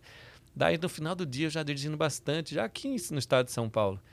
Aí, olha que ideia da André. Aí a gente foi parar num posto de gasolina, já tava de, de noite, falei, ah, tô cansado, vou parar aqui. Ah, não quero parar aqui, não, porque esse posto é muito feio. Tem isso ainda, né? Daí eu falei, ah, vamos passar, vamos parar no próximo então. Aí vem mais um pedágio. Aí eu falei para a mulher, ah, tem mais pedágio para frente? Ah, não, tá muito longe o pedágio. Ah, então deve ter algum posto por meio, porque acabou o dinheiro, né? Dinheiro em espécie para pagar, né? Eles não, na época, não sei, agora parece que estão aceitando cartão, né? Mas na época não aceitava cartão, uhum. nada, né? E aí não tinha mais posto de gasolina bonito. e nem feio não tinha nem mais. Nem feio, nem bonito. Aí chegamos no pedágio, já falou, e agora? Eu feliz, né? Porque eu queria estar dormindo lá atrás, né? E tranquilo, né? Mas fazer o quê? Paciência. Aí catei os livros, mas na hora, nem, nem, nem me preocupei, assim, sabe? Ah, e agora? Não Ela ficou doida, cavocando as coisas no motorhome. Falou, nossa, e agora que nós vamos fazer? Vamos dormir aqui, como que não faz, né? Eu catei os livros, fui lá nos, nos guichês, na, nas cancelinhas, e fui vender o livro. Oh, preciso pagar o pedágio. E, se você puder comprar esse livro para me ajudar a pagar o pedágio que acabou a nossa espécie, você dá Sim. uma força. Ah, quanto é? Um carro só, o cara já pega e já dá o dinheiro do pedágio inteiro e, e nem Pronto. queria o livro. Não, mas leva né, o livro de lembrança. ué. É muito bom, né? Esse Outra vez ele solucionou. É, solucionou. A, o, o, Rodrigo é especialista em dar soluções. soluções, em soluções, soluções de problemas. É um desperdício para o mercado de, de trabalho. Credo, que seria muito Olha, valorizado. Me deu, me deu coceira aqui. Assim, e hoje, na verdade, agora você é empresário da área de turismo. Então, você, como é que funciona? Você voltou depois da pandemia e você está trabalhando, já tem uns dois anos, que foi até onde a gente se conheceu e tudo mais, né? Isso. Como que é? É, foi também é, o mando da vida, né? a gente voltou por obrigação mesmo, né? Da pandemia, a gente é de São Roque, voltamos pra, a gente tinha a nossa casa lá, voltamos para nossa casa que estava alugada, e aí, uh, na época da pandemia, tudo, o, o, rapaz acabou também, né? Tendo que deixar a casa, a gente voltou para nossa casa mesmo. E aí deu o boom da história do motorhome. Porque na pandemia mesmo, no auge, você não podia ir em restaurante, você não podia parar num posto de combustível, você não podia viajar, você não podia sair de casa, né? Mas muita gente queria viajar. Então, qual era a solução para viajar? Motorhome. Você usa o seu banheiro, você faz a comida na sua casa, você, você e está viajando, né? E desfruta. Então, desde então que começou a pandemia, é, a, o aumento na procura do motorhome foi muito grande. Então, eu passei a alugar o motorhome. Fiz algumas grandes viagens, como ah, duas vezes ao Nordeste, ah, uma vez a Santa Catarina e algumas vezes aqui no estado de São Paulo, para um lado ou outro. Mas eu deixei de fazer essas grandes viagens e passei a oferecer a experiência no motorhome mais focado para a família ter essa experiência, né? A maioria das pessoas nunca nem entraram no motorhome. Que é na Rota do Vinho, em São Roque. Isso! Então, hoje a gente oferece o que é o maior motorhome que tem no Brasil, com um slide, tudo aberto. Ele fica com mais de 42 metros quadrados de, de casa, né, para até oito pessoas. E a gente viaja, então, pela, pelas estradas da região do Roteiro do Vinho, em São Roque. Uma região linda, com muito verde, com tá, a quase mil de altitude. Então, sempre tem aquele friozinho Belíssima gostoso. Muitos atrativos turísticos. São mais de 30, 40 pontos turísticos da região do Roteiro do Vinho. Então, a gente vai visitando os pontos turísticos com o motorhome sexta anda, sábado anda e domingo fica parado, porque é muito lotado, então o motorhome fica no local. E é uma região com muita história para contar, né? Nós fizemos esse passeio, como a Jo falou, onde nós conhecemos o Rodrigo e assim, cada tem muitos restaurantes ali com histórias empreendedoras também muito legais, fantástico, né? sim, fantástico. Então é legal conhecer, conhecer as pessoas, conhecer o local, não é? Para quem gosta disso é uma, uma injeção de empreendedorismo. Um exemplo, a própria Tia Lina, onde fica o motorhome, é um restaurante italiano ela, alguns anos atrás, começou com quatro mesas na sala da casa dela para ajudar o marido, e os, porque ela tinha quatro filhos. Hoje, 400 lugares tem o restaurante dela e esse, esse final de semana passado tinha fila de espera de três horas.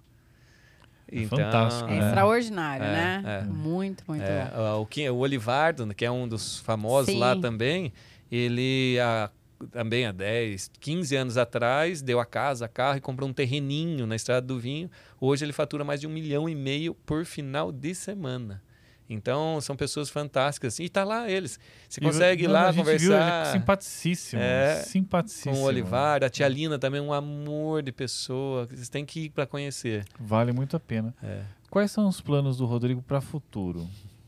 vai viver de aluguel de motorhome agora e vai dar uma sossegada? Tem outras viagens no, no balaio? Como é que você está pensando? Eu, di, dioturnamente, eu sigo cobrando André, né? Porque não é o Rodrigo tá mais. Tá procurando né? um emprego no momento? Essa não é uma característica do Rodrigo, ia descaracterizar ele. É, eu, eu incomodo André todo dia com esse assunto. E aí, meu, é só isso aqui mesmo? Eu, tenho tanta coisa para conquistar, eu não posso ficar aqui parado, uhum. né? Como canta Raul, né? E eu incomodo ela com esse assunto todo dia, quase. Inclusive, ontem eu estava eu tava falando exatamente disso, né? Mas é que uh, hoje a gente está super orgulhoso, também das nossas filhas, né? Uhum. Então, a, a, maior, ela treina três horas por dia natação. Ela está fazendo, tá indo atrás dos índices de paulista, de brasileiro de natação. Então é um orgulho tão Pegou grande. Pegou a veia atlética do pai. É, é, e toda essa paixão, assim, né? E, uh, e aí isso faz com que eu tenha que me, me confortar, né? É o que me conforta, na verdade, né? Então, a, a menor que está com 11, nossa, vai super bem na escola, ela não pega no livro e vai lá, tira 8, 9, 10, sabe? Só com uma hora de estudo. E é uma escola boa, puxada, então é, acaba que puta orgulho mesmo, assim. E, e hoje eu fico com pena, principalmente da, da Mari, tirar ela da, da, da natação para ir viajar, sabe?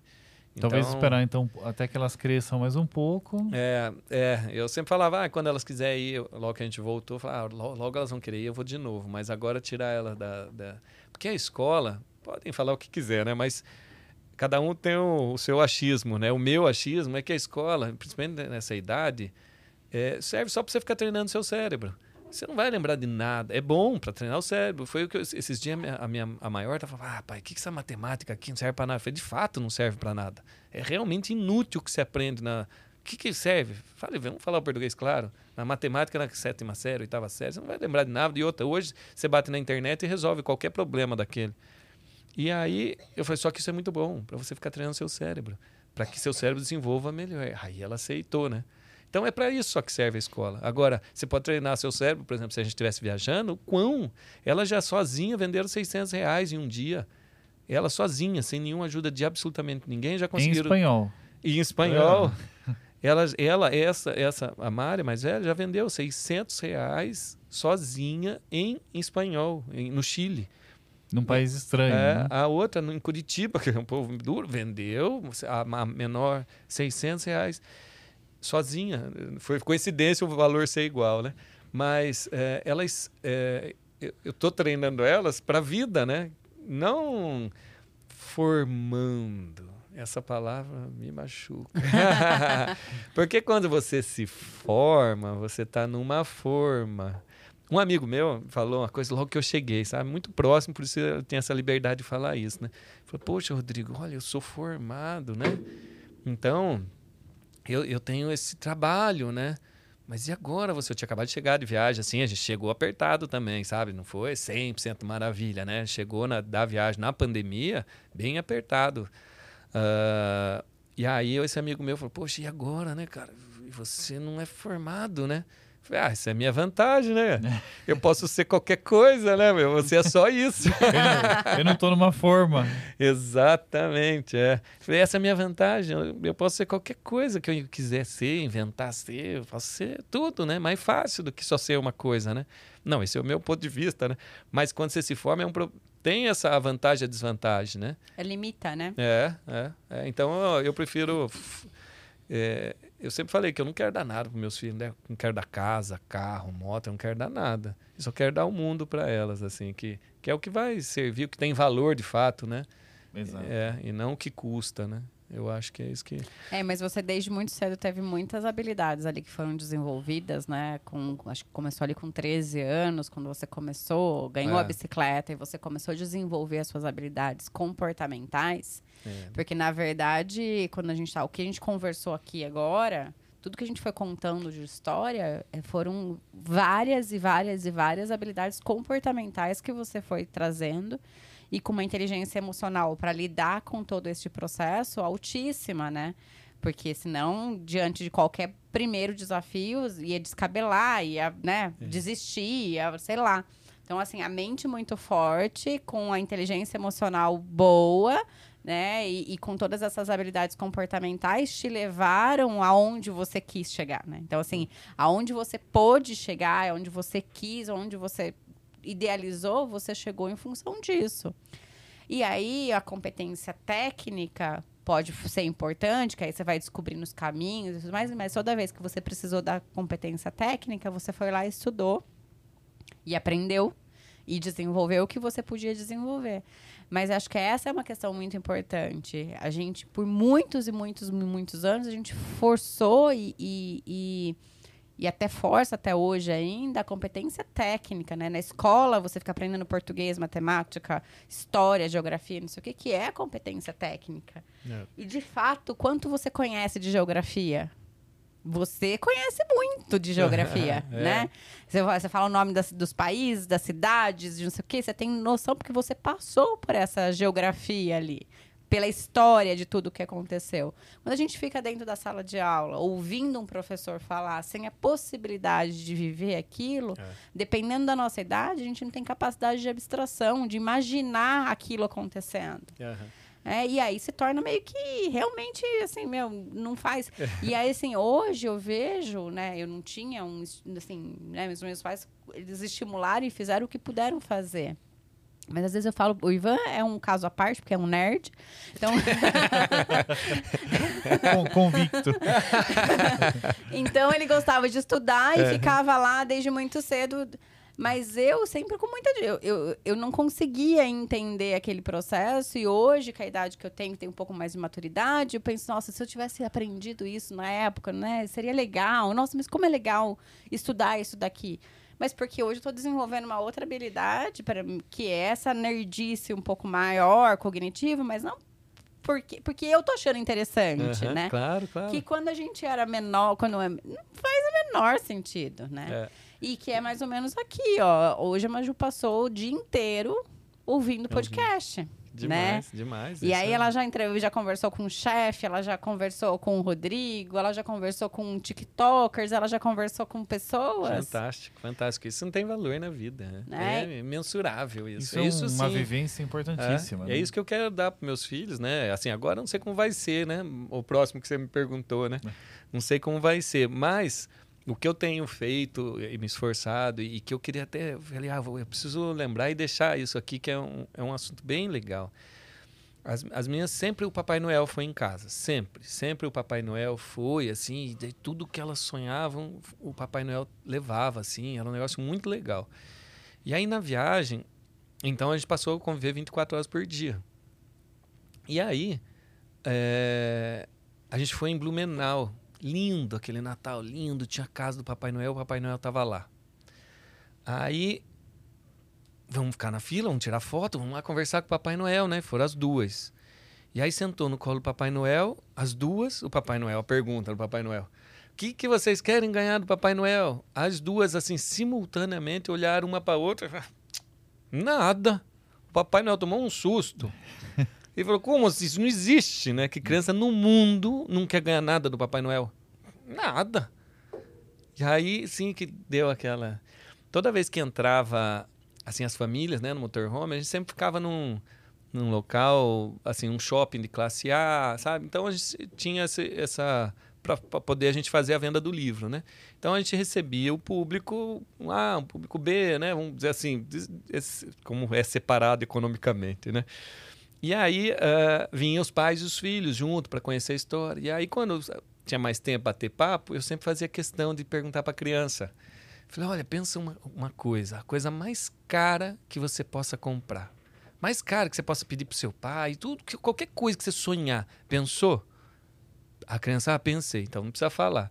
Agora, você quer esse negócio super caro, super top, ou você quer mais tempo com seu pai? Mas não tinha uma criança que olhava com o olho brilhando assim, que eu quero meu pai. É unânime. O- as crianças não querem dinheiro, as crianças não querem presente. Os pais que enchem de matéria para suprir a falta que está fazendo, achando que está fazendo certo. Então isso eu vivi, sabe? É lindo É, isso. a Maju fala sempre pra mim, porque a minha bisavó morreu com 95 anos, né? E ela fala sobre essa questão de viver e de morrer e tal. Ela faz assim, mamãe, vê se você se esforça pra ser que nem a Bisa. Porque ela quer mais tempo É com a gente, lógico, né? é, ela quer o é mais isso. tempo que puder é, com a gente. É, né? então isso foi fantástico, essa experiência assim real mesmo, né? De eu ver que as nossas filhas não queriam nada, não precisavam nada, porque elas tinham tudo. Não precisavam de nada, elas não precisavam de nenhum presente de Papai Noel, de nada. Que, ah, legal pra caramba, obrigado Papai Noel, tudo que você já me trouxe, mas agora não tô precisando de nada. É, isso é né? muito Isso legal. é fantástico. É legal a gente que os pais ouçam isso, saibam disso, porque isso é uma coisa surreal. Assim, as- os pais não pensam nisso, não. Porque as crianças não querem presente, eles querem eles, né? O pai, a mãe, né? Exato. É, e uma outra coisa também que eu vim e falei, ah, isso é muito legal contar.